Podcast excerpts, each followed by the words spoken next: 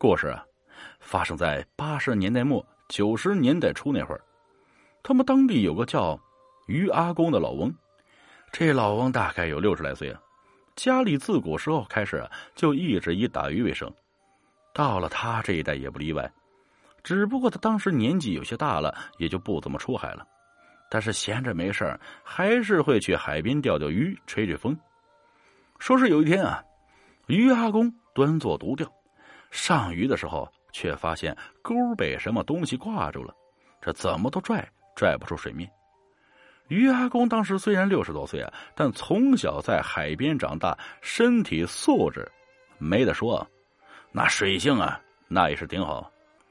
而且啊他这个人也不服老，在岸上稍微活动一下，就跳进海里啊，准备看看自己的鱼钩到底挂到了什么东西。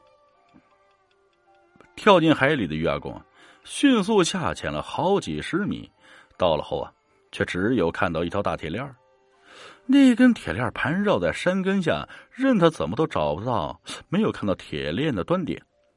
他尝试去拉铁链却发现自己根本撼动不了分毫。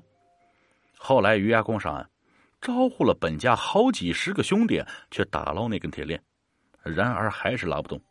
于是又找来五十头牛，这时候铁链才有些晃动。当时啊，海面极其平静，没有一丝的大风波浪。可就在铁链被拉动的时候，天色突变，晴天平地起惊雷。乌云黑压压的堆积啊，海上突然滚起大风波浪，把礁石拍的是轰轰作响。岸上的人们一时竟不知如何是好。这时候啊，于阿公也开始犹豫起来。他在海边生活了一辈子，对大海虽然谈不上了如指掌，但也知道很多常人不知道的秘辛。尤其是他们当地啊，那在以前可是海上的丝绸之路啊，多少货船在这里沉没。那货船里面可都是好东西，随便打捞上来一件那也是了不得的古董。说不定啊，这铁链端点就是货船沉没的具体位置。要是就这么收手，实在太过可惜啊！想着那一船一船的金银珠宝，于阿公也下不了狠心，告诉本家弟兄，接着拉铁链。甭管发生什么事儿，今儿啊一定要把铁链给拉上来。就这样，于阿公他们也不晓得拉了多少时间，然而这铁链却仿佛没有尽头似的，怎么都拉不完。直到众人感觉手里的铁链开始摇晃，发出嗡鸣的声音时候啊，于阿公心里一喜，告诉大家：“再加把劲儿，铁链肯定快到头了。”果然呐。于阿公刚说完没多久，众人明显感觉手里一松。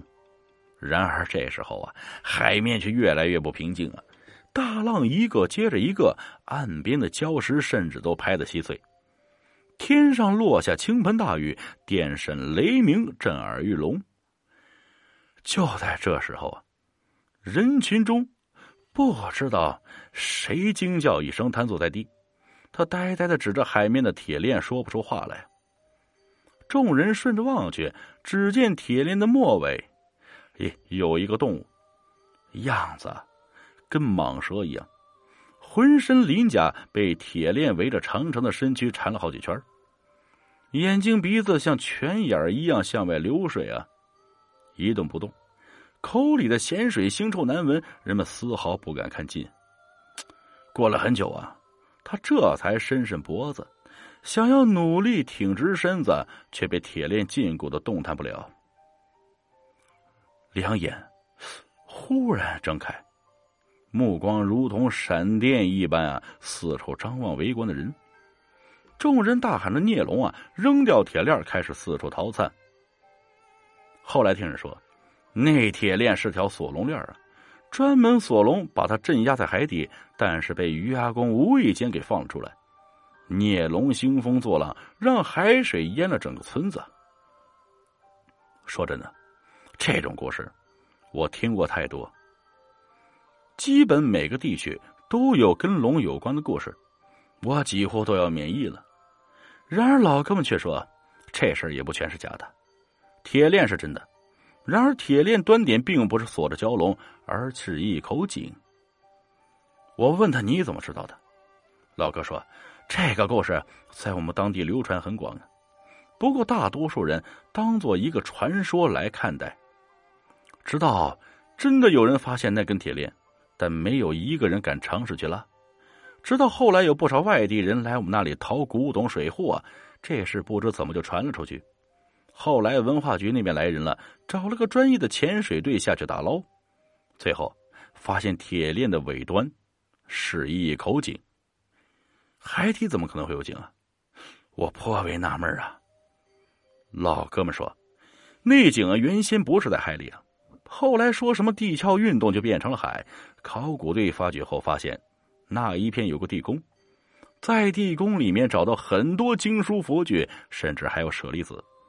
后来我仔细琢磨了一下，老哥们当地的传说应该是有人故意放出来的，夸大其词，其主要目的就是为了保护那个地宫，这样就算真的有人发现那条铁链儿，也不敢轻易去动。其实啊，咱们国内好多地方的传说，那都是真假参半，往往都会被夸大其词。然而真正的目的，只是为了守住另一个秘密而已。再多说就不行了，大家自己琢磨吧。本集故事播讲完了，感谢各位听众的收听，我们下集再见。